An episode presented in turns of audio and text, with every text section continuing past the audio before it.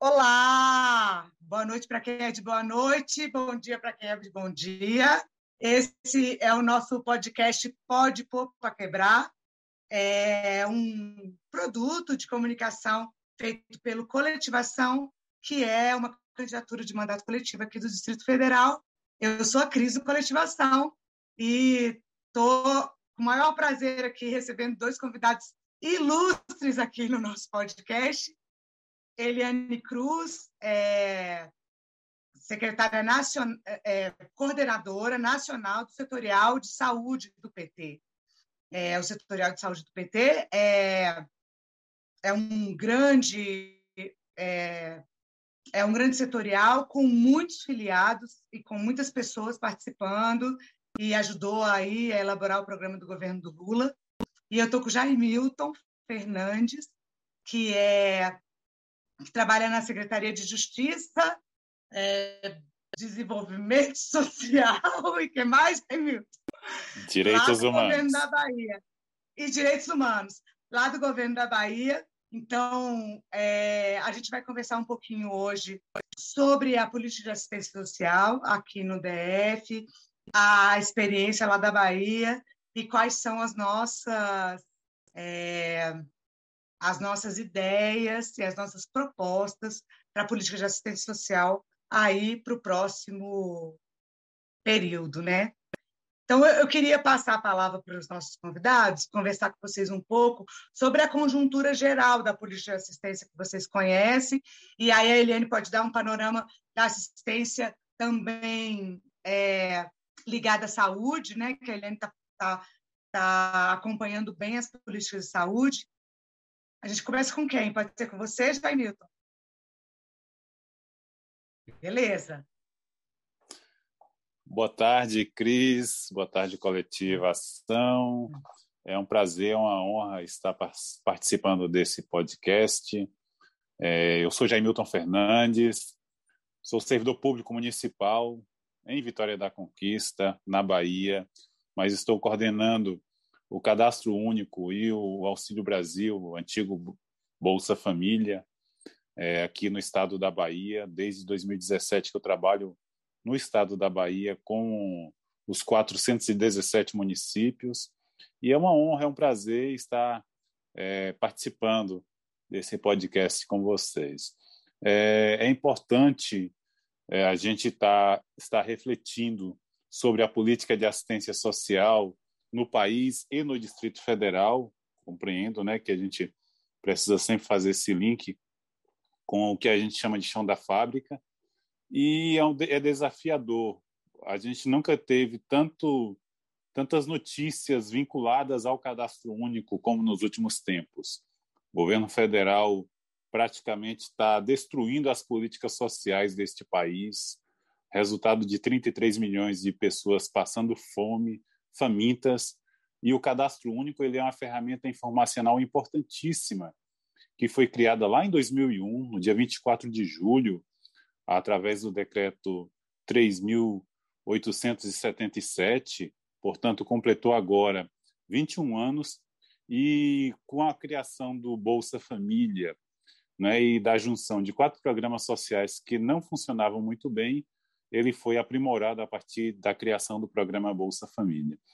Então, nós temos hoje um, um cenário desafiador, né, em que a gente realmente tem muito o que refletir com a população. Eliane, é, você conhece bem São Paulo, conhece bem DF, né? Porque você é de São Paulo, mas mora aqui no Distrito Federal há um tempo, né? Então, eu queria ver se você é, consegue aqui fazer um link para nós, para nós, nós três que estamos aqui, para todos que estão ouvindo esse podcast agora. Deve ter gente aí lavando louça, ouvindo a gente, tem gente caminhando, caminhando aí, fazendo seu exercício, ouvindo a gente. Queria que você ajudasse a fazer um link sobre é, é esses dados que o Jaimilton deu, nacional, e o que a gente vê por aqui, e o que você tem visto aí nas, nos seus lugares de atuação certo? Bom dia, boa tarde, boa noite, né? Jaimilton Fernandes, né? Nosso colega aí da assistência social na Bahia e a Cristiane Santos e todos os colegas do Coletivação.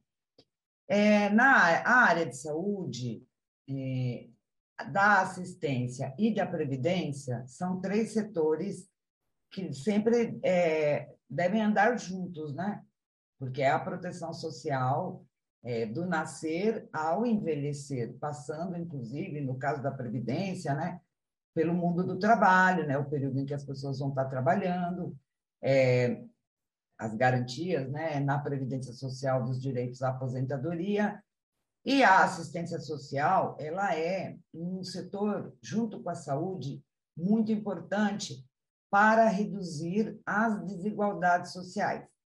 É injusto né, que as pessoas nasçam e morram sob a bandeira da exclusão social.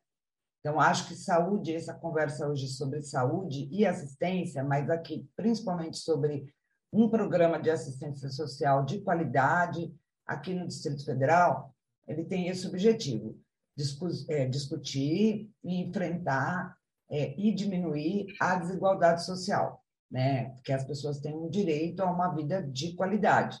E a gente, na área de saúde, tem vivido isso cotidianamente, Jair Milton. É, tanto como a gente tem aí os centros de referência de assistência social, que são muito pequenos, muito poucos aqui no Distrito Federal, a gente tem sido procurado também nos serviços de saúde para ajudar com o CAD único, que, que não, nem sempre são as tarefas né, desse setor. Então, foi a, no, a nossa intenção aqui conversar sobre isso. O que é o CAD único, né? É, as necessidades do Distrito Federal.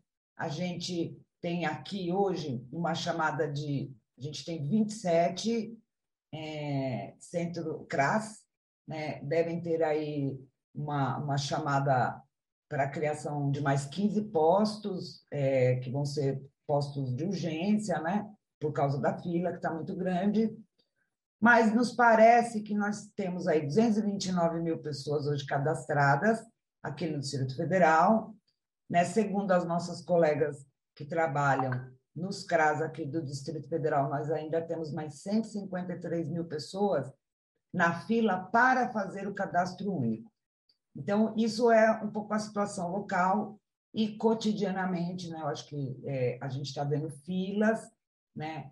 Filas e filas, é, a população muito descontente e o, as trabalhadoras do, dos CRAS sendo também é, muito agredidas, né? Como se andar ou não andar a, a fila dependesse de quem está no balcão preenchendo o cadastro, né? Então, esse é hoje um, um grande desafio aqui é, para o Distrito Federal e como é que nós podemos enfrentar isso para o próximo período, né? inclusive discutindo aqui com coletivação propostas que venham a, a, a superar essa situação. Jaimilton, você pode contar um pouquinho para nós como que é na Bahia? Porque, olha, já faz um tempo aqui, faz oito anos que a gente está vivendo em governos erráticos aqui, né? O, o, esse último governo é um governo muito, muito é, que anda muito para e passo com a, com a política nacional, esse governador atual, e o governo anterior foi um, um governo assim muito confuso, com muita dificuldade, com uma política não objetiva em nenhuma área, nem na assistência social, nem na saúde, um, um governo bem confuso. Então, assim, faz tempo que a gente não, não sabe aqui no Distrito Federal o que é uma política boa, organizada, né, de assistência social. Então, eu queria que você contasse um pouquinho a experiência aí da Bahia. Como é que está a situação aí, que, é que vocês andam fazendo, como é que está a fila e etc. Bom, Cristiane, é, aqui na Bahia, na verdade, nós, é, o estado da Bahia, ele possui 628 CRAS, Centros de Referência de Assistência Social. É, nós temos também uma quantidade significativa de CREAS e ainda assim a gente considera insuficiente, porque considerando a quantidade de famílias cadastradas no cadastro único, pela quantidade de famílias referenciadas por cada equipamento né, da assistência social, que é o, é o é o Centro de Referência de Assistência Social, a gente tem uma defasagem, óbvio. mas ainda assim, considerando que o Distrito Federal tem quase 30, 330 mil famílias cadastradas, né? Se a gente for fazer uma conta rápida, aí dá em torno de mais de 45 CRAS que deveria ter, né? E se tem 27, está muito aquém daquilo que deveria é, é, ter, possuir. É, aqui na Bahia, nós temos a experiência da é, capitaneada pela Superintendência de Assistência Social. É desafiador, o nosso é, estado tem dimensões continentais, são 417 municípios, são 27 territórios de identidade, nós agrupamos os municípios em, em territórios de identidade, e nós temos aqui é, um, o privilégio né, de trabalhar de maneira muito é, parceira com os municípios.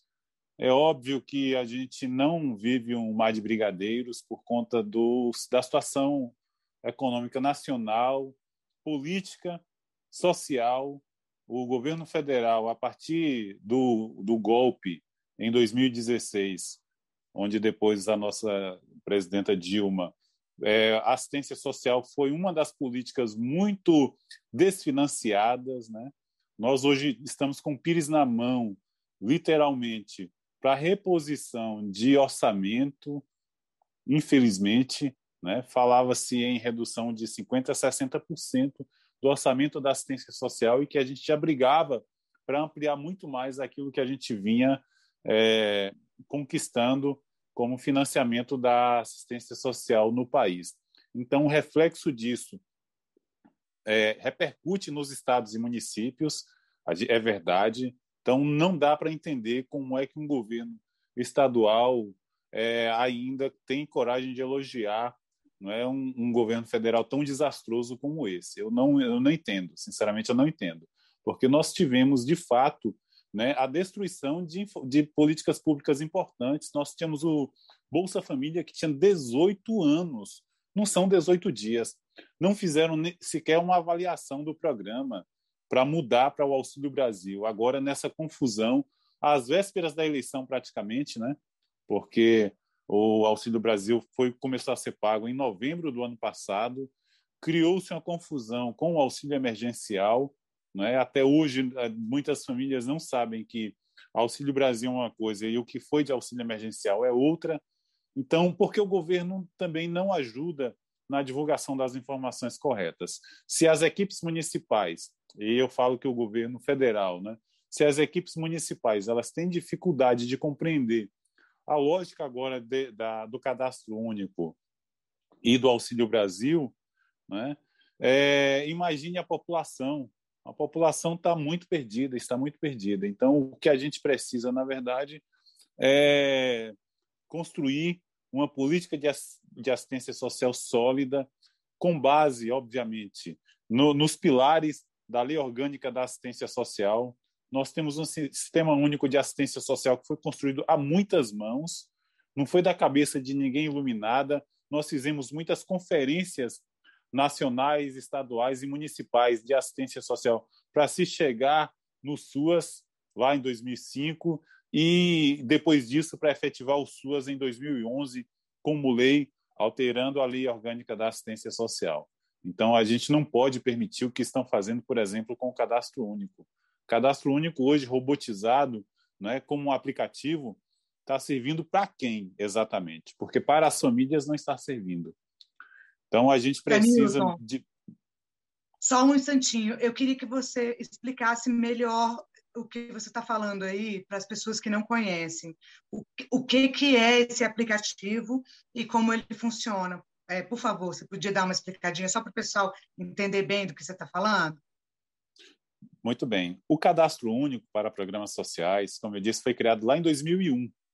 E ele é uma ferramenta informacional em que o profissional que vai preencher as, as, os dados das famílias precisa ser uma pessoa qualificada, treinada, capacitada, e o Estado é responsável pela capacitação desses profissionais, inclusive, e não dá simplesmente para a gente criar um aplicativo, que foi o que foi feito agora em março deste ano, cria-se um aplicativo, né, é, para que as famílias possam lançar as informações diretamente nesse aplicativo e depois as equipes da, dos CRAS ou dos postos de atendimento do cadastro único é, realizem a confirmação das informações.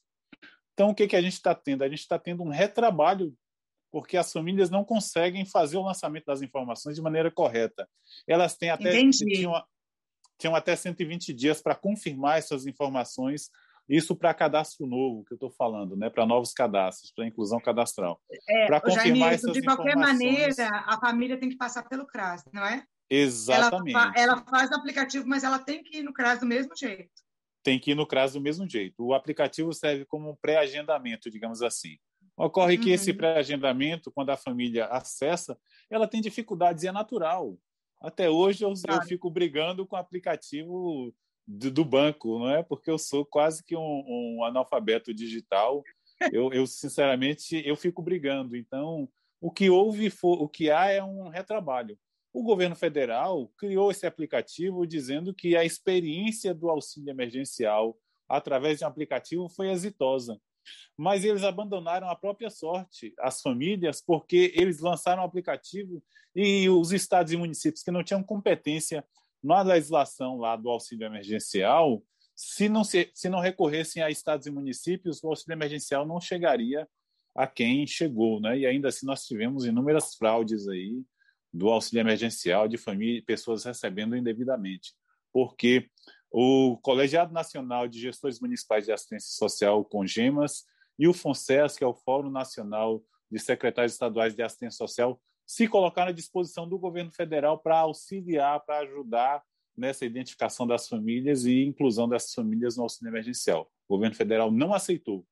Então, o mesmo está acontecendo com o cadastro único. Veio uma coisa de cima para baixo, e a gente tá agora, está agora numa situação difícil, onde temos muitas pessoas, famílias que se, se autocadastraram, mas estão achando que já estão cadastradas, quando que elas precisam, na verdade, passar pelos CRAs. E aí a gente tem inúmeras filas não é? nos, nos equipamentos, os equipamentos não, estão receb não estão recebendo financiamento ordinário para que eles funcionem através do Fundo Nacional de Assistência Social, né, que repassa o recurso fundo do Fundo Nacional para fundos municipais e estaduais, ou seja, tem, tendo atraso nisso aí, como é que a gente, inclusive, mantém folha de pagamento desses profissionais lá na ponta no, dos equipamentos? Fora a pressão que esses profissionais sofrem no dia a dia, né? O que é natural. As famílias que passam fome, que estão com fome, elas precisam urgentemente serem atendidas. E aí dormir dois, três, quatro dias numa fila de um equipamento do SUAS, de um CRAS, é desumano. É desumano, como eu vi em reportagens aí, inclusive no Distrito Federal, né, na, na no Profissão Repórter. Né, e é triste ver isso, né, como um profissional que trabalha com o CAD único de muito tempo, né, e eu fico muito triste quando eu vejo uma situação dessas. É, aqui, aqui recentemente, inclusive, teve uma, um ocorrido muito é, muito emblemático assim né? Porque a, a primeira dama né? Ela ela que é a secretária de, de assistência social né? Desenvolvimento social e assistência social aqui do DF. E tava as pessoas dormindo nos postos dos, dos CRAS na fila para cadastrar. E ela fez uma uma live reclamando da situação dentro de um carro de luxo. E aí pegou muito mal, viralizou, as pessoas reclamaram muito porque é o contraste, né? As pessoas estão dormindo na fila com uma que está chateada com a situação no seu carro de luxo. Né? Assim, foi bem, bem ruim. É, ah, mas eu vou passar a bola, a bola para a Eliane de novo. Oi? Pode ir. Vou passar a bola para ti de novo, Eliane, só para a gente é, eu queria, quando a gente fala de saúde, eu acho que tem uma coisa muito legal quando a gente fala do conceito de saúde, né, nessa ótica sanitarista, dos construtores do SUS e tal, é de saúde como, como qualidade de vida, assim, né? Que tudo é saúde, né? Então, a política de assistência social tem que andar é, é, andar assim bem acompanhada da saúde, a saúde da assistência social, porque a saúde física, inclusive, e mental, engloba tudo, né? Assim, então eu, eu queria que, que a Eliane comentasse. Bom, como disse o Jair, Jair Milton, é, não, não, com fome ninguém tem saúde. Né? Eliane, desculpa, é, é, é, só caiu um pouquinho aqui, mas é, sobre como, como essas duas políticas andam juntos e como a falta de assistência social, de política de assistência social, acarreta é, a, a doença né, física e mental. Muito bem. Bom, eu vou ser rápida. Acho que, como disse o Jair Milton, é, ninguém com fome tem saúde, né? Eu acho que essa é a, a principal questão hoje. Aqui no Distrito Federal, no auxílio emergencial, a gente teve mais de 700 mil pessoas.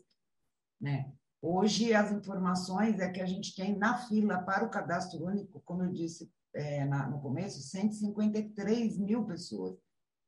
E exatamente o que, o que disse o Jair Milton, é, tem pessoas que preencheram o aplicativo e estão esperando o pagamento. Então, elas só vão descobrir que o pagamento não existe muito à frente. Então, quando elas descobrirem que, que para ter o pagamento, elas vão precisar ir no CRAS, e vendo a situação que os CRAS aqui, Jair Newton, todos os jornais aqui locais, eles estão mostrando todos os dias as filas, entendeu? Insistentemente. Mas não tem, depois de mostrar as filas, é, alternativas. Ou seja, ah, o que o governo vai fazer, o que o Ministério Público vai fazer, certo? O Ministério Público pediu um plano emergencial, mas a gente não viu ainda um termo de ajustamento de conduta, pode ser até que tenha. Então, a grande questão é, para ter saúde, você precisa ter qualidade de vida. Para ter saúde, você precisa ter necessidades, tem necessidades básicas, que é viver, é comer e ter, ter três refeições por dia, pelo menos, e ter onde morar, certo? E agora, assim, que é exatamente o, os públicos que o coletivação mais trabalha aqui no Distrito Federal, é esse público excluídos. Né? Eu já disse no começo, acho que saúde, previdência e assistência devem ser sempre políticas integradas, né? mas a principal questão aqui agora é mesmo a gente conseguir é, extrair o máximo de informações sobre isso. É, como é que a população é, como é que nós podemos ajudar a essa população excluída aqui do Distrito Federal e também o entorno, né, porque também o entorno nos ouve, né, as cidades aqui do entorno do Distrito Federal, para ter mais acesso. Nós vamos, precisamos ampliar o acesso, certo? O acesso está muito baixo, são 27 CRAS, 15 postos é, que vão vir aí como emergenciais, e também algumas categorias sendo é, habilitadas para fazer o, o cadastro único, como os bombeiros, e uma insegurança de que, ao final, você amplie, mas você não tenha a coleta correta de dados e essas pessoas não recebam. Essa é a nossa maior preocupação, né? Que as pessoas não recebam o que era antigamente o Bolsa Família e hoje o auxílio emergencial. E uma outra questão, que aqui o nosso pessoal colocou para a gente, nosso pessoal que trabalha nos CRAS, é que, como o Bolsa Família contava por pessoas dentro da família, uma família hoje com sete, oito pessoas, talvez tenha redução de recursos, é, porque o Auxílio Brasil ele é um, um valor único, né, pra, de 400 reais. Então, essas são questões que a gente está muito preocupado aqui é, no Distrito Federal. Né? Fila, fila e fila, uma hiperexploração da fila, né? como não como um evento de sofrimento da população, mas como quase um, um espetáculo. Né? Assim que se trata cotidianamente aqui a fila do CRAS. Ela virou quase como um espetáculo dentro da mídia. É, então, a gente. Uma coisa que, que eu sempre converso aqui, aqui no DF, já Milton, não sei se já, já veio aqui, sei que você conhece. Você conhece aqui? Já veio aqui? Ah, já.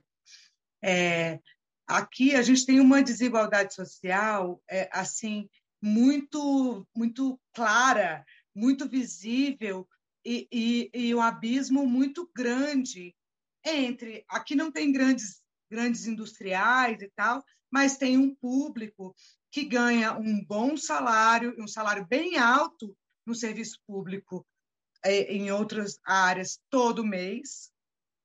E essas pessoas estão vivendo de um jeito bem confortável e tal e tal. E, ao mesmo tempo, um bolsão de, de pobreza assim enorme. Então, uma, uma desigualdade social muito grande, um abismo bem grande mesmo. E esse, e esse abismo faz assim com que, com que pareça que isso aqui é uma ilha da fantasia, que não é. Tem uma periferia que está sofrendo muito, né? E a gente, eu acho, assim, uma das propostas nossas para começar é fazer uma campanha sobre a necessidade da política de assistência social no Distrito Federal, porque assim é, é, aquela coisa que a gente vivia pulsante de quem tem fome tem pressa, de que ninguém vive sem renda e tal, parece que é uma coisa que passou, né? E tem uma classe média que não percebe assim que sem política de social todo o sistema, toda a economia, a segurança e tudo está comprometido nas cidades e, e, e etc, né? Então a gente precisa fazer uma campanha sobre isso. A gente precisa ampliar o número de CRAs aqui, como o Jaimilton falou. A gente precisa, que a gente está propondo, que tem 27, que vá para entre 45 e 50. O, o posto de emergência é, gerido por OS é ok, mas tem que ser emergência, né? Na verdade, o, o equipamento público tem que ser tem que ser bem instalado, tem que ser é, é, bem feito e tal, e tem que ter servidor para fazer isso. Então, a emergência é bem-vinda, mas passa a emergência e tem que ter estrutura, né? A contratação de mais profissionais fiscais, porque aqui, apesar, viu, apesar de ter tido contratação de 800 profissionais no último período, é, os, os CRAS, a, os SUAS aqui do DF só opera com 37% da capacidade poderia operar, mesmo eles tendo contratado 800. Então, olha o déficit de profissional altíssimo, né? Assim, é, mas não basta só profissional, tem que ter o lugar físico, por isso aumentar o número de CRAS, aparelhar melhor os CRAS que existem, né? A gente pensa também em fazer é, uma lei para ter um, um, uma, uma complementação de auxílio no DF, né? Para que é, mesmo que tenha esse esse esse auxílio de 400 reais, é, a gente tem feito cálculos e tal de que de que 600 reais seria um valor interessante, então que o Estado poderia complementar isso, né? Que te, teria orçamento aqui para fazer isso. Tem um pouco de vontade política, né? Porque aqui aqui aqui no DF há muitos anos se privilegia é, grandes obras, né? Viadutos, e etc., em cima da política da política de assistência social, da política de saúde, de educação, né? Então tudo tudo caindo abaixo, todas as políticas sem financiamento nenhum, mas estamos construindo viaduto e dá-lhe viaduto, que aqui em Brasília tem muito viaduto. É, até outro dia a gente estava brincando, né? Assim, é, ninguém come viaduto, né? Então as pessoas estão. Tão... E outro dia também fui numa casa e o rapaz estava falando para mim: pô, diminuiu a gasolina, mas não diminuiu o gás de cozinha. E ninguém come gasolina. É assim, então, é, gasolina não enche barriga, né? Então, é isso, né? Quem está com fome está com muita pressa, está querendo, tá querendo mesmo acabar com a sua fome, né? Aí eu queria só agora, falei mais ou menos as propostas, mas queria passar para vocês para os comentários finais, né? É, queria que vocês comentassem também essa questão agora do, do empréstimo consignado com o Auxílio Brasil, né? Assim, que tem sido um, é um escândalo isso, né? Assim, eu queria saber a opinião de vocês sobre isso para a gente fechar. Quer começar, Jamilton? Pode começar. Geralmente a gente fala primeiro as damas, né? Como eu sou minoria aqui, então eu vou começar. A gente deixa. Obrigado.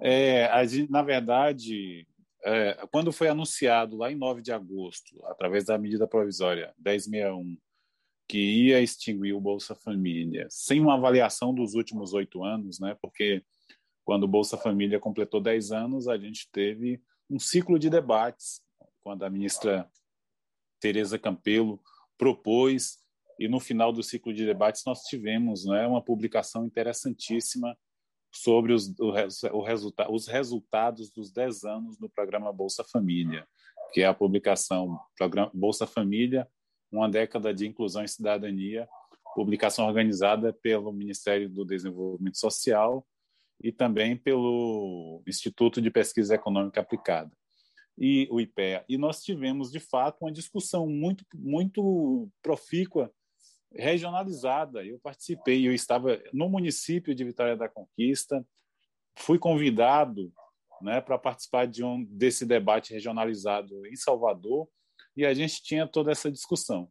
Mais uma anomalia dessa questão do Auxílio Brasil, que, na minha opinião, ela sempre foi uma proposta eleitoreira, porque quando o governo federal quer realmente propor algo para mudar a vida dos brasileiros e brasileiras, no primeiro ano de governo ele já implementa essas propostas, não deixa para implementar no último ano praticamente, né? Se a gente for pensar o pagamento do Auxílio Brasil novembro, dezembro de 2021, já é entrando no período eleitoral, no ano de 2022, quando que a justiça deveria vedar realmente esse tipo de ação. Infelizmente, passou pelo Congresso. Então, a questão do, do é, empréstimo consignado, primeiro que é um absurdo, né? É um absurdo. Desde sempre eu tenho discutido que as famílias não conseguem administrar o, o, o, dinheiro que tem, porque não tem dinheiro. A primeira coisa é que não tem dinheiro, não tem acesso à renda. É são as famílias que mais trabalham nesse país, são as famílias mais pobres, aquelas que menos têm rendimento. Não é que elas não trabalham ou que são preguiçosas, não. Inclusive, nessa publicação, derrubou o mito de que as famílias beneficiárias do Bolsa Família, na época, eram famílias preguiçosas. Elas é que tinham a jornada mais exaustiva, são catadores de materiais recicláveis. Né? Você falando da, das da dicotomia que tem aí em Brasília, uma delas é o lixão, né? O maior lixão da América Latina está situado aí no Distrito Federal, realmente. Então a gente tem esses desafios, né? E é o empréstimo assignado é o quê? Você pega um empréstimo agora de 2.000, 2.200, 2.600 reais com juros altíssimos, que é o dobro dos do juros, 5% né, ao mês, o dobro dos juros de um empréstimo consignado normal, sem a garantia de que você vai continuar recebendo o Auxílio Brasil, o que é um outro absurdo. Né? O, o governo agora está falando que não, que é mentira, que o, o Auxílio Brasil não termina em dezembro. Termina em dezembro, sim. Termina em dezembro, sim. Esse valor de 600 reais será pago só até dezembro. Será agosto, setembro, outubro, novembro e dezembro é ao contrário do que aconteceu com os 400 reais, que o Congresso melhorou a proposta do governo. O governo só queria dar os 400 reais até o final deste ano, né? dar entre aspas, né? pagar o valor é um direito, direito constitucional, inclusive. Todos nós temos direito aos mínimos necessários para sobreviver. É, os 600 reais, infelizmente, os 200 reais a mais agora para todas as famílias vai ser pago só até dezembro. Então, pega um empréstimo consignado desses, depois deixa de receber, fica com a dívida, né? Em muitas parcelas, eu estava fazendo um cálculo absurdo. Dois mil, dois mil e poucos reais você pega, você vai pagar quase quatro mil, né? descontando isso mês a mês aí no, no, no seu benefício, que já é parco. Com outra coisa que a gente precisa falar, 600 reais, na verdade, ainda não seria suficiente, Cristiane, porque está tudo muito caro toda semana que você vai ao supermercado, à feira, você percebe que o preço aumentou, né? mudou de preço, mas sempre para mais, nunca para menos. Então, aqui na Bahia, nós tínhamos, tem, ainda temos famílias fazendo consórcio de botijão de gás. Você imagine, né? Compra quatro, cinco, cinco famílias compram um botijão de gás para todas elas cozinharem, fora aquelas que se queimaram, né? Porque utilizaram o, o álcool gel ou o álcool comum para poder é, processar os alimentos. Então, nós temos uma preocupação muito grande. Mais uma vez, o governo não dialoga com as equipes estaduais, municipais e vem tudo de cima para baixo, né? Infelizmente. Então, eu não vejo com bons olhos essa questão do empréstimo consignado, é exatamente por isso, por saber que vai endividar ainda mais as famílias que já sofrem com um endividamento enorme e elas, hum, mais cedo ou mais tarde, podem perder o benefício e ficar sem ter condições de pagar o empréstimo e sem aquele benefício né, do Auxílio Brasil. Desde já agradecer o convite, agradecer também ao. Eu sou péssimo de nomes, acho que vocês já perceberam, né? Ao rapaz que entrou em contato Guilherme. comigo, Guilherme. Guilherme. Guilherme. Não poderia esquecer o nome dele, mas eu não gravei no celular o nome e eu sou péssimo de nomes por natureza, viu? Então, se eu errar o nome de vocês aí, com certeza é falta de memória. Mas agradecer realmente, desejar um êxito nas eleições, né? Mandatos coletivos tem sido uma novidade no nosso país e eu espero que vocês tenham êxito nesse pleito eleitoral no, no dia 2 de outubro. Muito obrigado pelo convite mesmo. Obrigada, Jaimilton. Você quer fazer seu comentário final aí, Eliane? Muito rápido, acho que é isso. É muito importante né, a gente trazer essa pauta.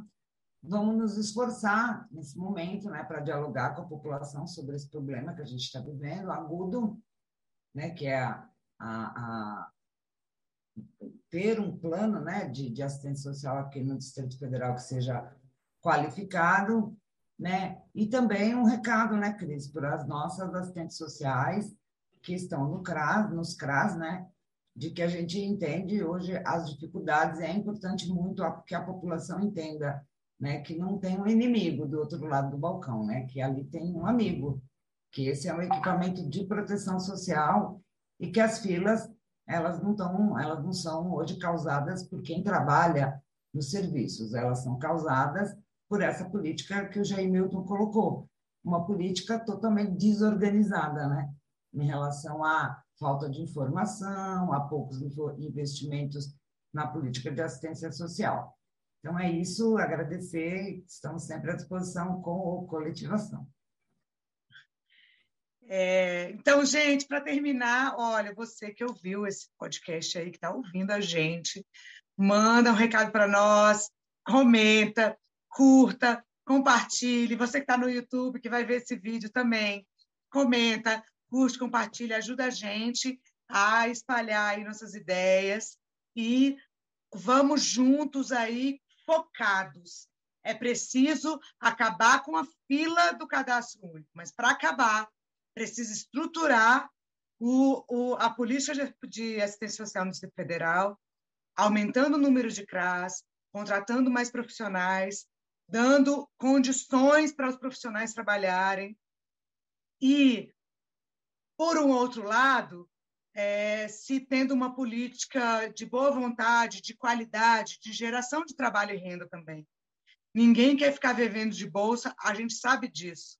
Todo mundo quer trabalhar. Quem está na situação de, de, de não ter trabalho hoje não é porque não quer trabalhar. Então, que a gente possa juntos aí elaborar uma, uma política eficaz e com, com seriedade para fazer aí um grande mutirão de geração de trabalho e renda no Distrito Federal, trazer grandes empresas para cá, pensar na economia solidária como geração de trabalho, como alternativa de geração de renda também, e pensarmos juntos que é, o povo, gente, é feito para brilhar e não para morrer de fome. Então vamos junto acabar com essa história de fazer viaduto e não pensar no que as pessoas precisam é, comer, subsistir e ser feliz e ter saúde e tocar sua vida aí com sua família. Obrigada a todos vocês, obrigada meus convidados. Prazer te conhecer, Jamilton. Prazer estar com você, Eliana, sempre, sempre. E estamos juntos, que precisar de nós, estamos aqui.